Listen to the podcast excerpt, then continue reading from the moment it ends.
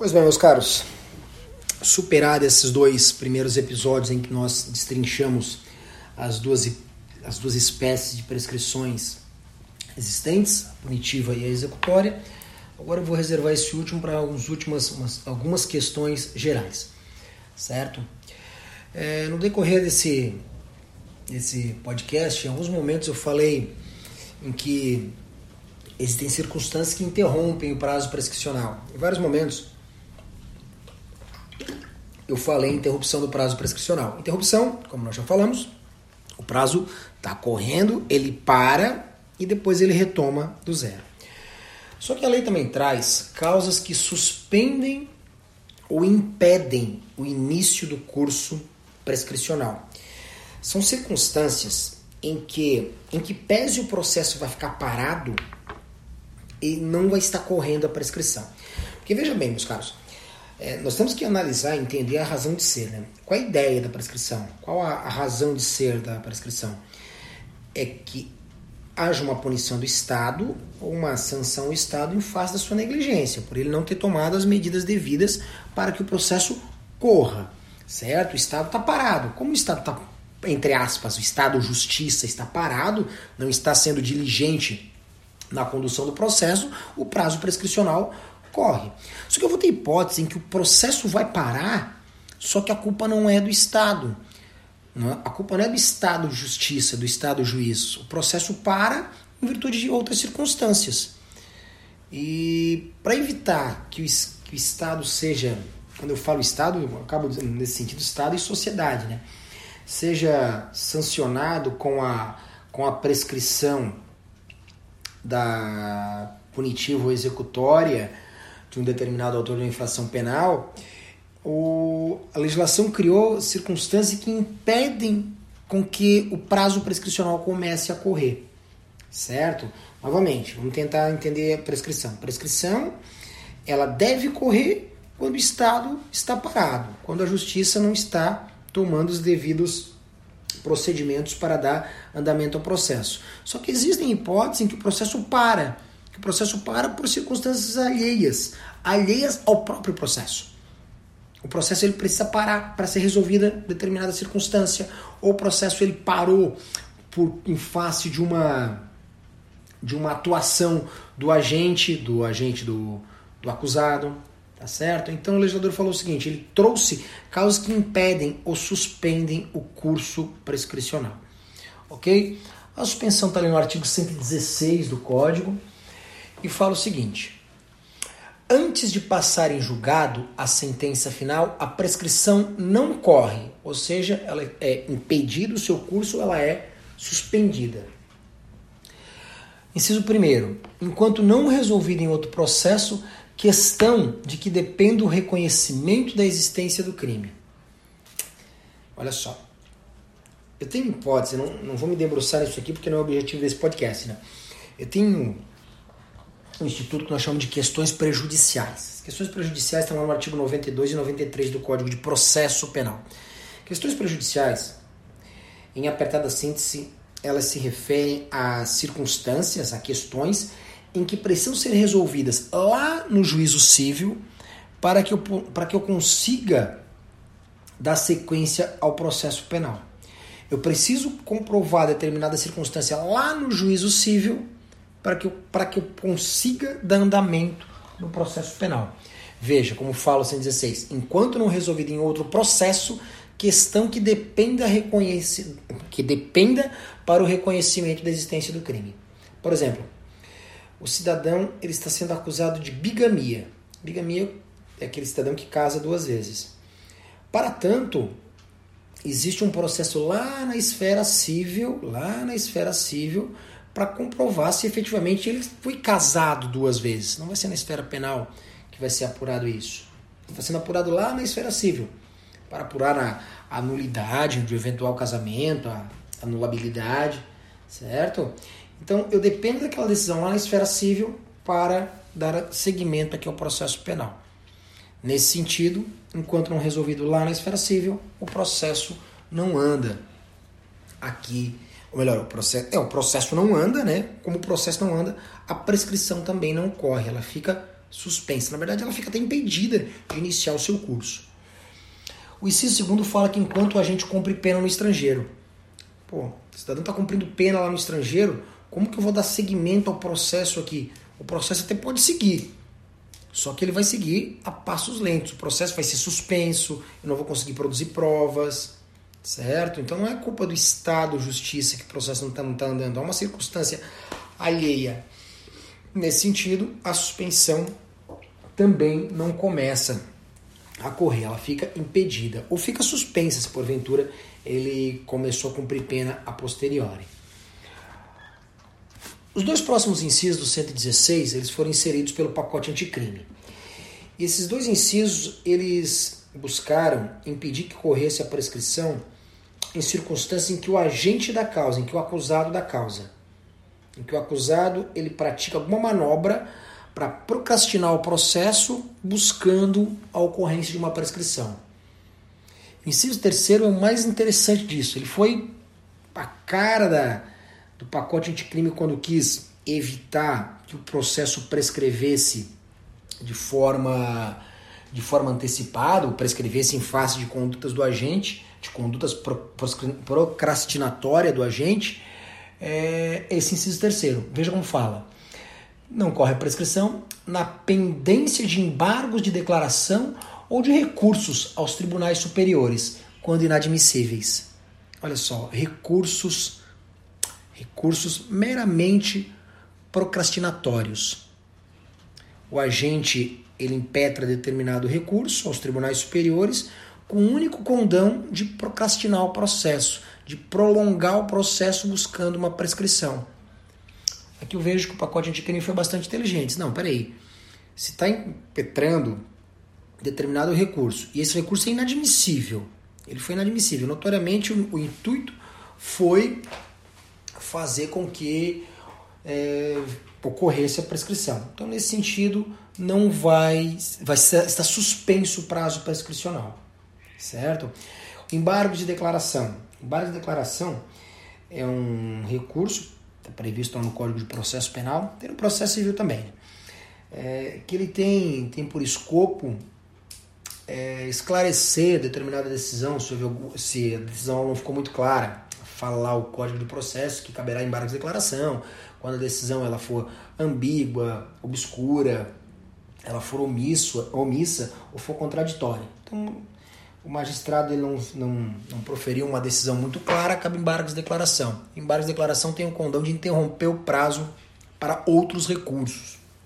Então, é, é muito comum se, se impetrar embargo de declaração para para ir jogando para frente o processo, né? Ele tem essa, essa facilidade. Infelizmente é muito comum no processo penal.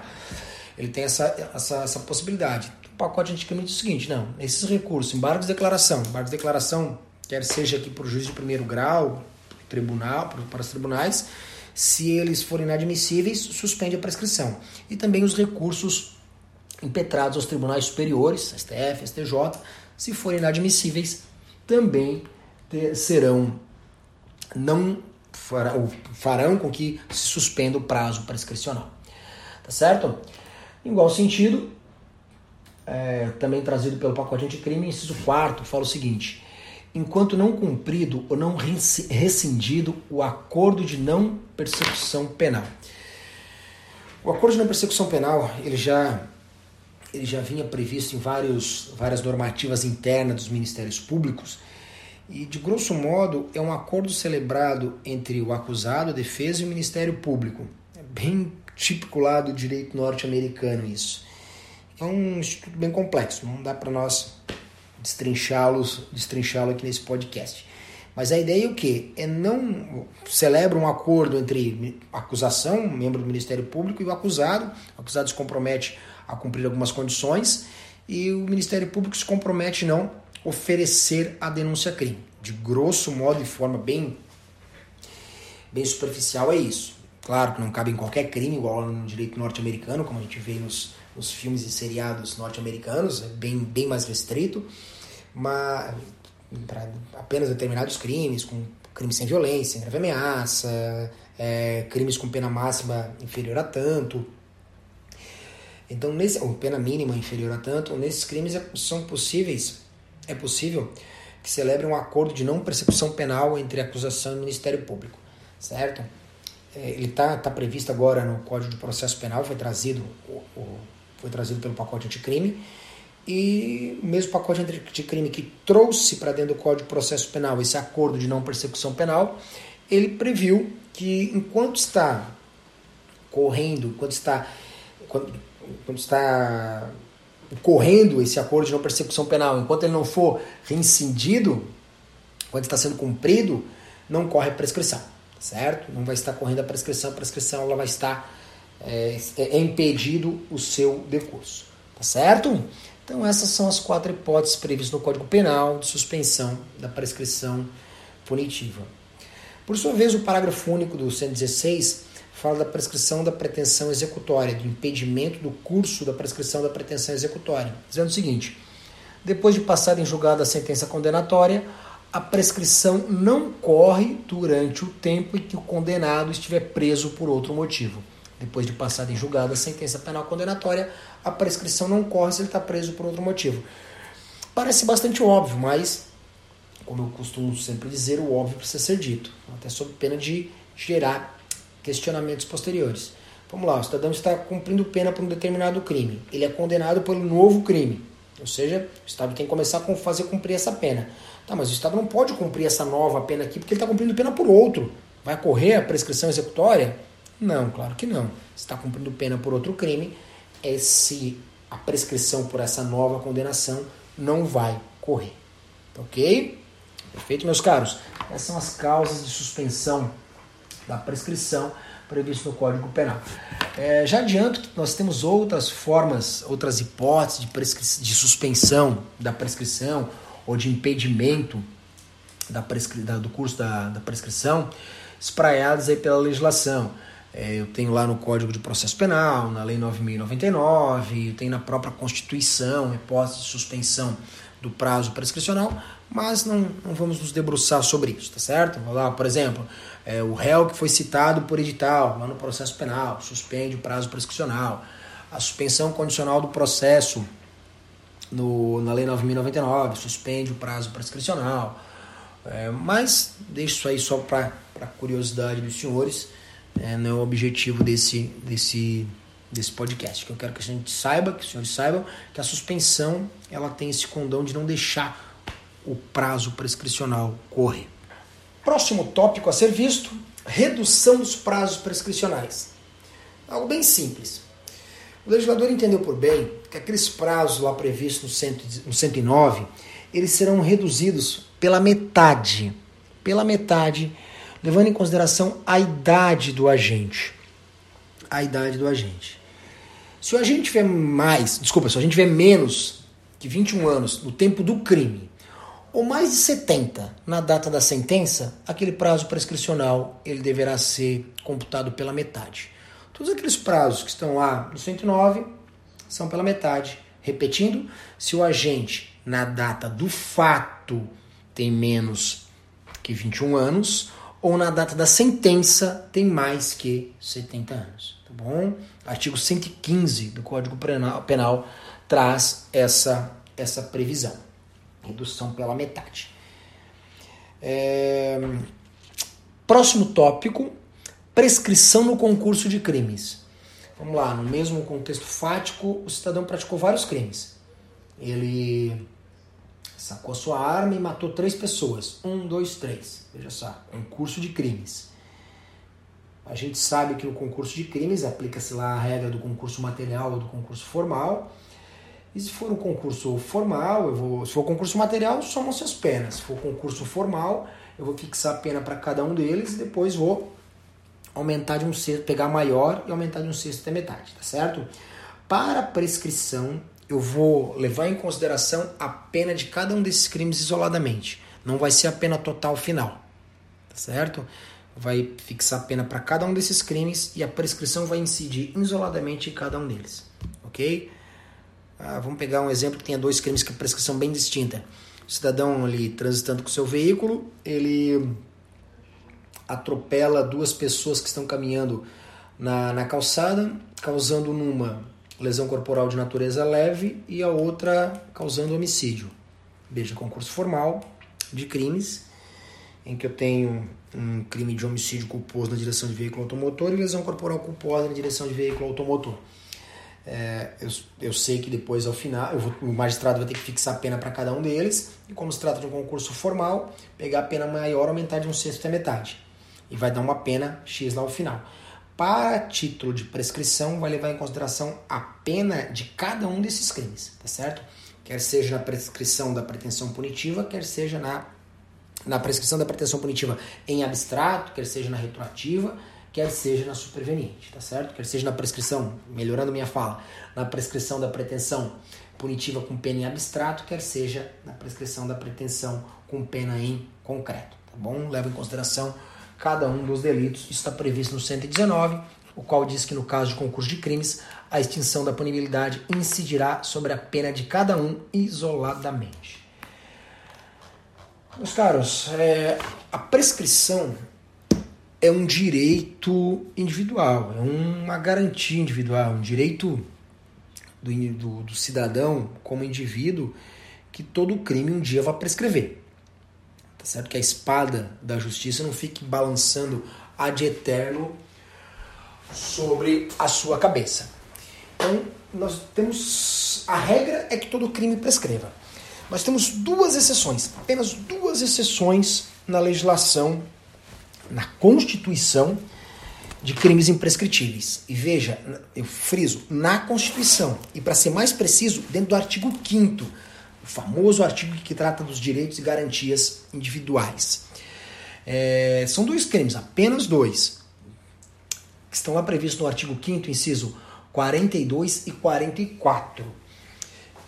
Racismo, racismo imprescritível e também é imprescritível a ação de grupos armados, civis ou militares contra a ordem constitucional e o Estado democrático. Então, apenas esses dois delitos é que são imprescritíveis. O racismo, previsto na Lei 7716, Lei 7.716 de 1989, e a ação de grupos armados, civis ou militares contra a ordem constitucional e o Estado democrático, que estão previstas lá na Lei de Segurança Nacional, a Lei 7.170 de 1983. Apenas esses crimes. Todos os demais são prescritíveis, tá bom? E a doutrina, de forma majoritária, fala que a criação de outros crimes imprescritíveis seria inconstitucional, por afrontar é, cláusula pétrea da Constituição, certo? A cláusula pétrea de que todo crime é prescritível. A doutrina faz uma interpretação contrária ao senso. Todo crime é prescritível. A prescrição é uma cláusula pétrea. Excepcionalmente, dois crimes são imprescritíveis, que são esses dois que eu apontei para os senhores. Ok, meus caros. Como último tópico, eu venho falando aqui de prescrição da pena privativa de liberdade. Privativa de liberdade, porque todas as ah, os cálculos que nós apresentamos ali do artigo 109, 110, sempre remete a uma pena privativa de liberdade fixada ou combinada em abstrato. E a prescrição das outras espécies de penas? Pena restritiva de direito e pena de multa. Com quanto tempo que prescrevem esses crimes? Restritiva de direito é simples, né? Porque a gente bem sabe que pena restritiva de direito ela tem um condão de substituir a privativa de liberdade certo? Lá na dosimetria da pena a gente bem estuda que o magistrado fixa a privativa de liberdade e depois substitui por restritiva de direito. Então fica fácil fazer esse cálculo, até daria para fazer por dedução, mas o legislador ele que deixar bem claro no parágrafo único do 109 de que as penas privativas, que as penas restritivas de direitos, os prazos prescricionais são os mesmos da privativa de liberdade a qual ela substitui certo? Fala assim o 109, parágrafo único. Aplicam-se às penas restritivas de direitos os mesmos prazos previstos para a privativa de liberdade. Ou seja, a privativa de liberdade, que a restritiva de direito que substitui a privativa de liberdade, a ela incidirá o mesmo prazo prescricional. Tá ok? O mesmo prazo prescricional. É, veja que nesse sentido, para falar em, em, prescrição de pena restritiva de direito, já tem que ter pena em concreto, né? Porque não tenho pena restritiva de direito combinado e abstrato, salvo uma pequena exceção lá do Código de Trânsito Brasileiro. e a pena de multa? Os caras, a pena de multa tenho dois cenários. A pena de multa, a prescrição da pena de multa está lá no 114. E fala o seguinte: se ela for a única combinada ou aplicada, está prevista apenas pena de multa ou é aplicada apenas pena de multa, prescreve em dois anos. Se ela é aplicada de forma isolada ou ela é combinada de forma isolada, ou seja, o juiz aplicou apenas multa, ela prescreve em dois anos. Por sua vez, se ela é aplicada conjuntamente com uma privativa de liberdade, ela vai prescrever juntamente, vai prescrever pelo mesmo prazo da privativa de liberdade a qual ela é aplicada junto. Assim prevê o 114. A pena de multa, a prescrição da pena de multa ocorrerá em dois anos, quando a multa for a única combinada ou aplicada, ou no mesmo prazo estabelecido para a prescrição da pena privativa de liberdade, quando a multa for alternativa ou cumulativamente combinada, ou cumulativamente aplicada.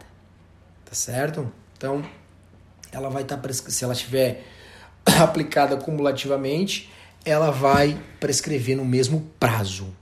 Nesse sentido, se ela está lá prevista no tipo penal alternativa ou cumulativamente com a pena privativa de liberdade, ela vai prescrever pelo mesmo prazo que essa, a prescrição em abstrato. Por sua vez, se ela for cumulativamente aplicado, no mesmo sentido, vai prescrever pelo mesmo prazo da pena privativa de liberdade fixada, tá certo? Agora, se ela é prevista de forma desculpa, se ela é a única prevista no tipo penal ou é a única que for aplicada, ela vai prescrever em dois anos, tá bom? Regra do artigo 114 do Código Penal. Certo, meus caros?